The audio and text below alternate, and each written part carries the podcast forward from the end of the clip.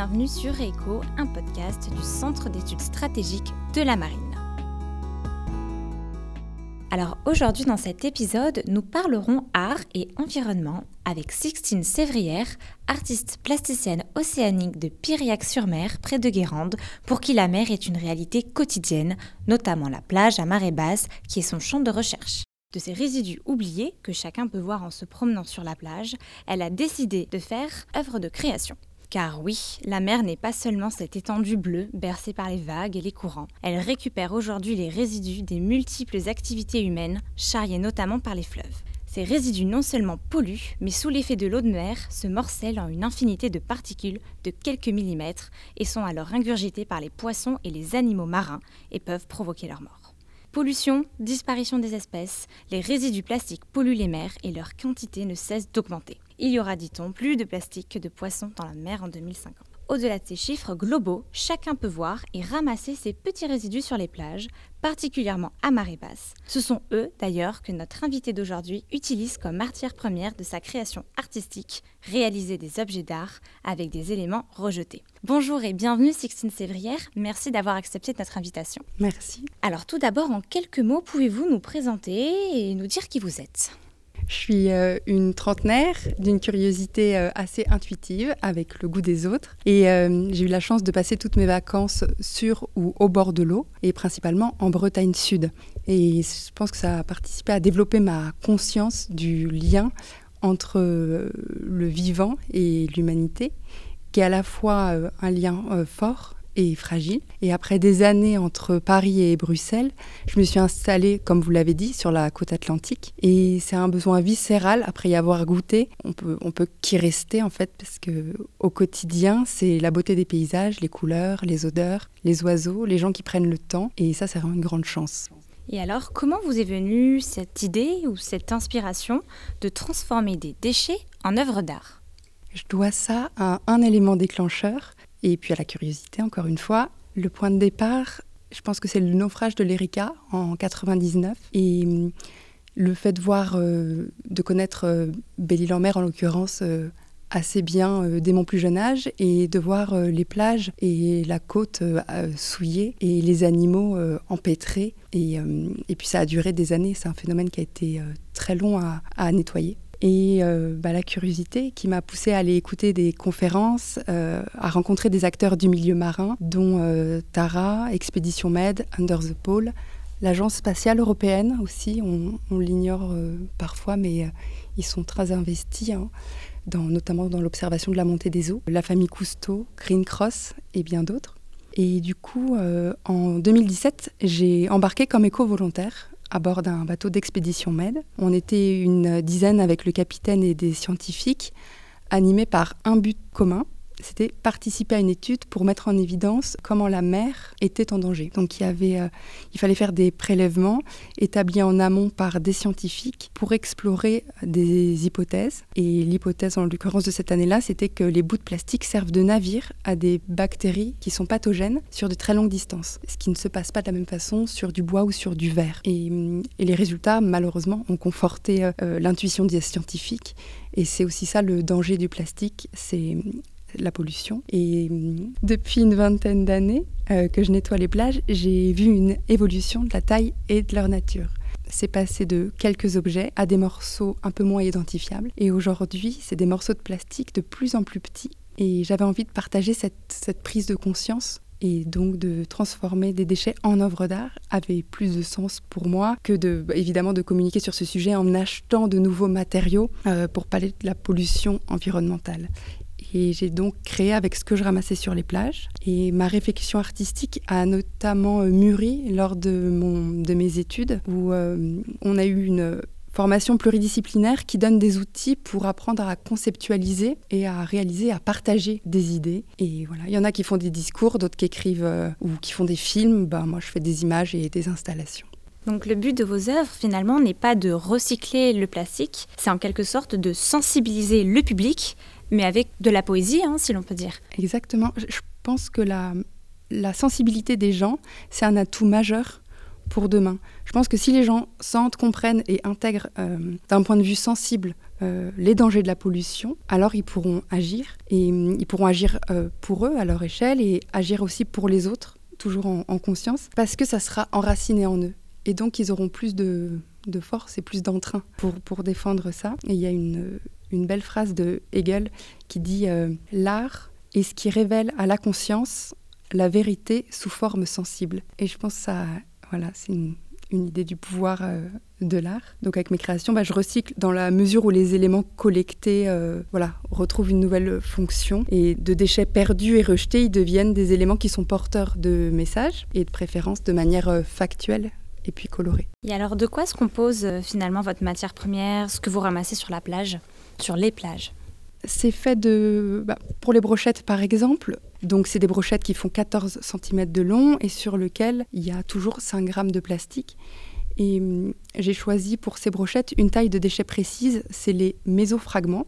Donc ils font entre 5 mm et 2,5 cm, ce qui est assez grand. Euh, et donc là, ils sont en mousse, en polystyrène, en plastique mou, dur, en verre synthétique. Euh, je trouve également euh, du métal, des mégots, des fils de tout type, des gravats de chantier, du matériel euh, issu de la conchiliculture, de l'ostréiculture, de la pêche, euh, des déchets hygiéniques, des jouets, des vêtements, de la vaisselle, des résidus de feux d'artifice. je trouve de tout. Et ça, c'est aussi un, y a un petit côté un peu euh, de détective pour connaître l'origine de la pollution. Et la plupart des éléments que je récupère, c'est ceux qui flottent ou qui sont pris dans le laisse de mer. Donc c'est quand même une même nature de plastique puisque c'est celui qui est en haut, c'est pas celui qui, coule au fond. Et voilà, et c'est bien modeste parce qu'il y a 17 tonnes de déchets plastiques qui arrivent chaque minute dans les océans et que moi j'en suis à en retirer à peu près 5 seaux par semaine. Une partie de vos productions se présente, euh, comme vous le disiez, sous la forme de brochettes multicolores. On serait d'ailleurs presque tenté euh, de les manger. Est-ce que c'est un clin d'œil à la société de consommation? Oui, en effet, il y a un lien, parce qu'en fait, on est envahi de plastique dans les objets, les emballages, les suremballages. Et c'est amusant parce que j'ai souvent ce retour de ⁇ Oh là là, mais euh, c'est appétissant, mais ça se mange ⁇ il y a, peut-être quelque chose à faire un jour là-dessus. Et hum, l'objet de, création des brochettes, c'est parti de, l'observation. Il y a le WWF qui annonce que donc on ingère 5 euh, grammes de plastique par semaine. Donc c'est le, poids d'une carte bleue. Je me suis demandé ce que ça donnerait dans mon assiette parce que je me vois pas manger une carte bleue. Par contre, une brochette, pourquoi pas? Et donc euh, ces brochettes, elles sont mises en scène dans une installation qui s'appelle Le Repas et qui met en, évidence, en fait, c'est une, grande table euh, dressée de manière classique avec 12 assiettes représentant les 12 mois de l'année. Et en fait, les gens, de prime abord, pensent que c'est une table conviviale pour un repas partagé. Mais en fait, c'est la consommation pour une personne sur une année à raison de une brochette de 5 grammes par semaine. Donc, quand ils voient euh, cette table dressée, euh, évidemment, on a l'image d'un banquet, mais en fait, tout ça, c'est pour juste une seule personne donc la plupart des visiteurs tombent des nues, même s'ils connaissent ce chiffre, parce qu'en fait, le fait de l'avoir visuellement et d'avoir, de pouvoir voilà, euh, concrètement avoir une image comme ça, alors ça a un autre impact que de savoir qu'on mange une carte bleue.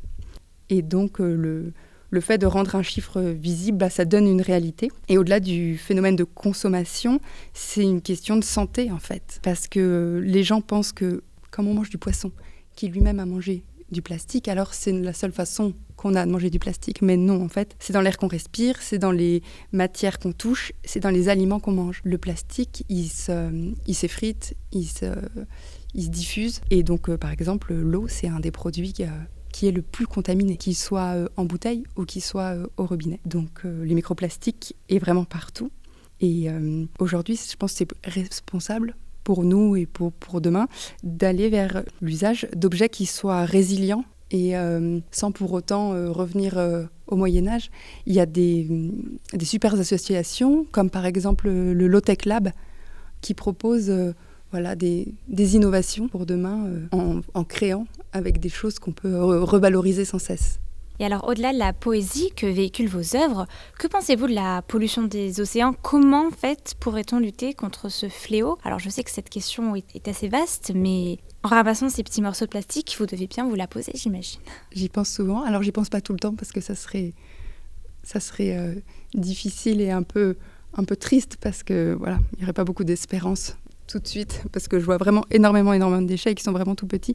Mais je pense qu'il y a un travail évidemment qui est énorme à faire parce qu'il y a 80% des déchets qui sont en mer qui viennent directement de la terre. Comme vous disiez, les fleuves euh, charrient euh, énormément. Et donc, ce qui me semble euh, le plus évident, c'est de stopper ça en amont, en fait. Que les, que les entreprises, les collectivités, en fait, prennent leurs responsabilités et mettent en place des moyens, par exemple, de rétention des déchets. Et puis après, évidemment, la fameuse phrase le déchet qui n'existe pas, c'est celui qu'on ne produit pas. Donc euh, il y a aussi évidemment ce lien à la consommation. Et hum, ça serait pas mal d'entretenir, de, réparer, de prendre soin de ses affaires. Ça limiterait aussi ce qu'on retrouve en bas parce qu'il y a souvent ça vient de décharges, enfin il y a plein il y a plein de choses et je pense que l'éducation est vraiment une clé. C'est pas important en fait, c'est primordial que les gens comprennent l'impact de la pollution sur leur vie et les dégâts en fait que ça fait sur le vivant. Et avec ou sans décision politique, il faut que les citoyens, les entreprises bousculent les choses et il faut s'engager, c'est bien de s'engager, comme vous, le faites dans l'armée en s'engageant. Je pense que ça donne du sens. Euh, voilà, ça donne du sens et ça rend vivant. Et c'est un devoir de protéger, de transmettre pour les générations futures une terre qui est saine et sur laquelle on puisse euh, vivre. Et hum, la mer, elle, elle connaît pas de frontières, il n'y a, pas, a pas de sas. En fait, ce qui rentre dans, dans l'océan, en fait, après, ça rentre dans le cycle de l'eau. Et le problème, c'est que le plastique se désagrège tellement, après, il devient tout petit et maintenant les scientifiques euh, découvrent qu'en fait il est transporté dans les gouttes qui sont euh, les gouttes d'eau qui s'évaporent. Donc là le process, évidemment le cycle de l'eau est infini et donc si la particule de plastique arrive elle aussi à faire ce cycle, on se rend bien compte qu'on peut en trouver absolument partout. Alors vous faites donc des brochettes, des tableaux, des sculptures mobiles et immobiles avec des objets venant de la pêche comme des bouchons. Et alors, quel est celui que vous préférez? Alors, chaque création est porteuse de son message et elles font partie d'un ensemble appelé Fragments, au pluriel, qui est voué encore à, évoluer. Et hum, certaines créations parlent d'une réalité qui, est là aujourd'hui en 2022, euh, d'autres celles annoncées pour 2050. Et chaque pièce est singulière et ça laisse du coup une grande part d'aléatoire dans mon travail, puisque évidemment, je, je prends des choses que, qui sont sur la plage et je les prends telles quelles. Je recoupe jamais, je, à part les percer pour les assembler, je ne les modifie pas. Et si je pense qu'il faut que j'attende pour avoir telle couleur ou telle taille, bah alors je vais attendre. Et hum, c'est ce que je préfère, ça, c'est euh, voir ce que la mère décide de me donner. Et ça, c'est sa règle. Une dernière question pour finir. Quels sont vos projets à venir? Est-ce qu'ils est seront aussi également en lien avec l'environnement et la mer? Oui, toujours. Alors, c'est artiste plasticienne océanique. C'est un titre que j'ai sciemment euh, choisi parce que justement, euh, je pense qu'il y a beaucoup à faire pour parler de, de l'océan et que c'est un, un, tout. Et, et donc, c'est quelque chose que je souhaite euh, développer. Et puis, je sens qu'il y a beaucoup de méconnaissances encore et j'ai eu l'occasion de participer à plusieurs expositions. Et les gens, même s'ils ont connaissance bah, des chiffres, reste très étonné. Et donc, euh, si les personnes sont étonnées, c'est qu'il y a encore de la communication à faire là-dessus. Et puis, puis j'ai plein d'idées. Donc euh, voilà, tant que c'est pas, euh, pas à sec, j'en ferai des, je ferai des choses.